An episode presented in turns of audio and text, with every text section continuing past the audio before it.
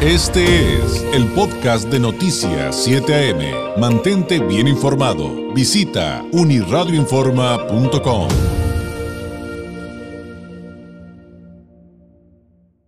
Agradecemos enormemente al doctor Adrián Valverde Arellano, quien es coordinador de promoción de la salud, nos tome la llamada en esta jornada de jueves. Doctor Valverde, ¿cómo está? Muy buenos días. Hola David, buenos días. Muy bien, gracias a ¿Ustedes cómo están? Muy bien, gracias. Eh, pues eh, de entrada, me imagino que este, el trabajo para todos ustedes está tremendo y, creo que es importante que también en ese contexto sepamos eh, los ciudadanos qué hacer en caso de presentar algún síntoma. y sabe qué, doctor, cómo entender en qué momento acudir por ejemplo, de inmediato con un experto en una clínica de fiebre, cuando estamos en una época en la que este, nos explican, pues todos confundimos una gripe común de una influenza y de algo pues más serio que, sería eh, el COVID. Eh, ¿Por dónde podríamos eh, comenzar para, para entender lo que debemos hacer, doctor? Sí, claro, y, en este punto es cierto que el trabajo se ha duplicado, triplicado en algunos casos, en el caso del Hospital General, en el caso de las clínicas de, del Instituto Mexicano del Seguro Social. Ha aumentado mucho los casos, ha aumentado mucho el trabajo, sin embargo seguimos eh, de pie, seguimos en la batalla, seguimos tratando de, que la población nos apoye en este punto porque es, necesaria su colaboración, su corresponsabilidad en esto.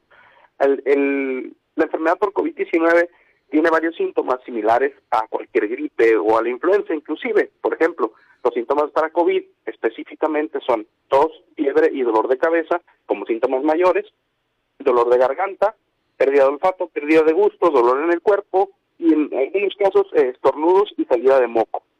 Estos síntomas son síntomas menores. Si yo tengo dos síntomas mayores y un síntoma menor, 70% de posibilidades de que tenga COVID-19.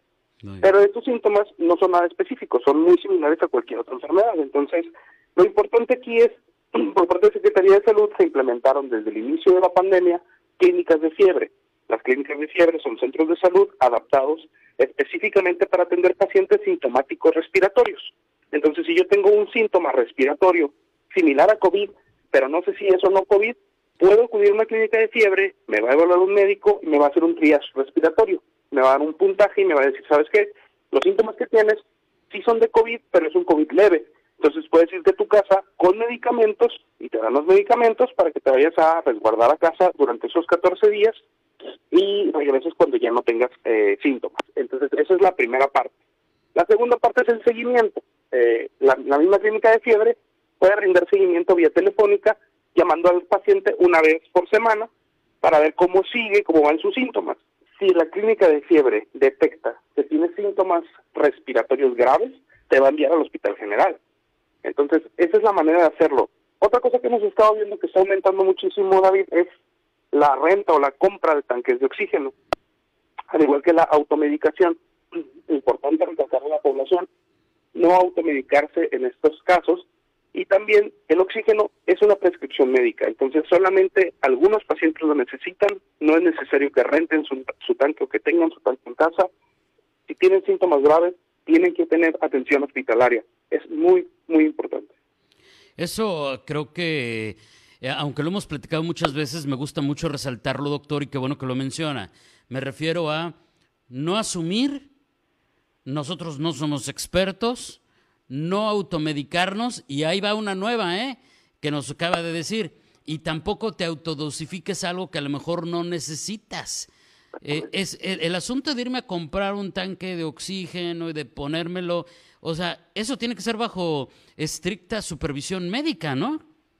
Sí, por supuesto, y prescripción médica, porque los, los litros por minuto que puedes tener pueden obviamente ser benéficos si lo necesitas, pero si no lo necesitas, en realidad estás gastando tu dinero en algo que estás tirando a la basura o inclusive puede llegar a ser peligroso. Recordemos que el oxígeno también es flamable y en esta temporada de sembrina donde hay calentones en casa, donde hay personas que pudieran estar haciendo alguna fogata o algo y tengan prendido el oxígeno cerca del de, cerca del, fuego, pueden llegar a causar incendios. Entonces, recalcar que es eh, eh, es una es un gas que puede llegar a ser peligroso en manos equivocadas o con un uso incorrecto.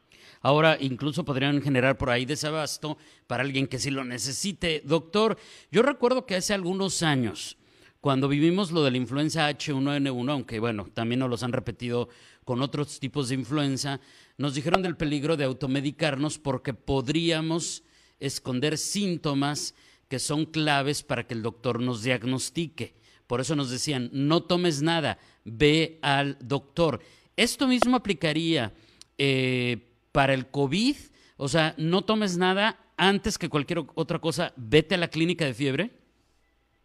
Los, los síntomas, David, a pesar de que tomes algún medicamento en este caso, específicamente en el caso de COVID-19, no importa si estás tomando medicamentos como paracetamol, antigripales, etcétera, pero siempre se recomienda que sean bajo la estricta supervisión de un médico o bajo la prescripción de un médico.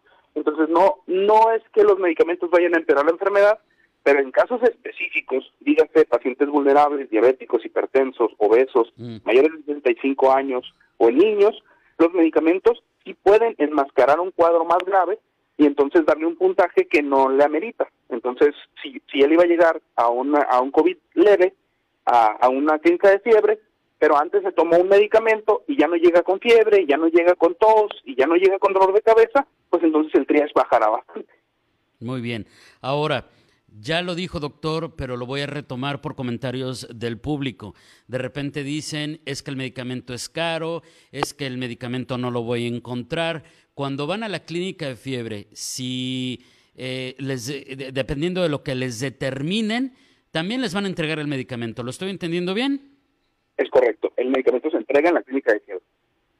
Entonces, no hay problema. Incluso creo que muchos tenemos conocidos que les han hecho la PCR, resultan positivos y ahí mismo en el, en el centro de salud les entregan, no voy a decir los nombres de los medicamentos porque luego ahí andan este, comprando cosas que no necesitan, pero les entregan todos los medicamentos que, que, que requieren. Doctor, recientemente había dicho el secretario de salud que les preocupaba que llegaban los enfermos de COVID, pero ya muy avanzada la, la, la enfermedad que se habían esperado, pues que lo habían minimizado. Es que ya hace frío, estaba, es que yo pensé que estaba resfriado. Es que, no, es que yo pensé que era la gripa, la influenza de que me da siempre cuando eh, llega el invierno, cuando llega el frío. Este también sería factor en función de lo que bien nos acaba de narrar, ¿no es así? Sí, totalmente. Estamos viendo, en este punto estamos viendo que la, la, la población dice, sabes que a mi compadre, a mi vecino, a mi amigo le dio COVID fue por un tanque y se quedó en su casa con un tanque y le fue muy bien. Entender que somos diferentes todos y que probablemente a todos vamos a tener un, tipo de enfermedad diferente. Y si yo tengo factores de riesgo y mi vecino, mi compadre, mi amigo no los tiene, probablemente a mí se me va a complicar un poco más.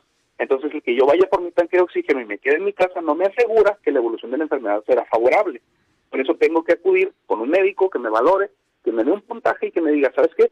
Si necesitas el oxígeno en casa o necesitas irte al hospital porque tu problema necesita un tratamiento hospitalario. Y es lo que estamos viendo, la, gente está llegando en un punto tan grave al hospital porque prefieren ir a casa y entendemos que el miedo es grande, el, decir no quiero ir al hospital porque me voy a contagiar de, de COVID-19.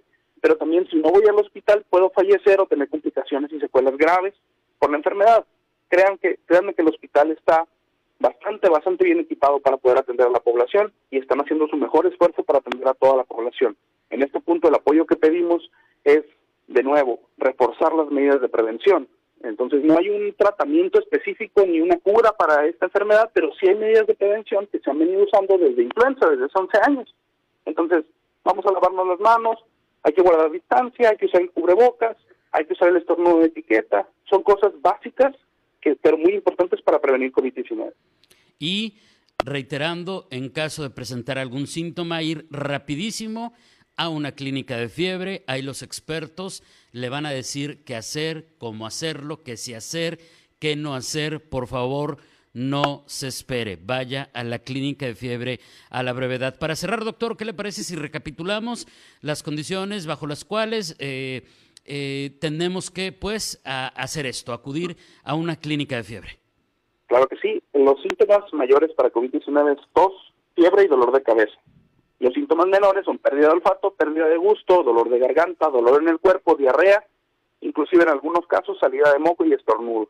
Estos son los síntomas mayores y menores. Y las clínicas de fiebre eh, que están eh, en, en Tijuana son Clínica eh, Centro de Salud Francisco Villa, Centro de Salud Mariano Matamoros, con atención de 7 de la mañana hasta las 3 de la tarde. Si yo llego a estas clínicas de fiebre y soy paciente vulnerable, diabético, hipertenso, mayor de 65, obeso, me tomarán una prueba de PCR y me, y me dirán mi resultado posteriormente. La otra clínica de fiebre que está habilitada es en Hospital General. No es necesario que se meta en Hospital General. Está en la explanada del hospital, es una carpa verde. Ajá, sí. Está funcionando sábado y domingo de 7 de la mañana a 7 de la noche con la misma logística de las otras dos. ¿Hay algún, hay, hay algún sitio, alguna red social donde puedan verificar eh, quienes nos ven y nos escuchan en caso de que lo necesitaran, dónde les queda la clínica de fiebre más cercana? O, o no sé si haya un número, eh, una vía de contacto, doctor. Sí, está en la, en la página de la Secretaría de Salud de Baja California y en la página de la Jurisdicción de Servicios Sanitarios número 2 en Facebook, así las encuentran.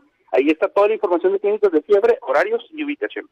Perfecto, doctor. Le agradezco enormemente los micrófonos abiertos eh, cuando necesiten dar a conocer algo, cuando tengan al- algún tema que compartirle a la población. Con mucho gusto, aquí estamos eh, también para colaborar, como bien lo dijo al principio, y hacer lo que nos corresponde. Finalmente, de esta saldremos con corresponsabilidad. Gracias y muy buenos días. Gracias, David. Buen día.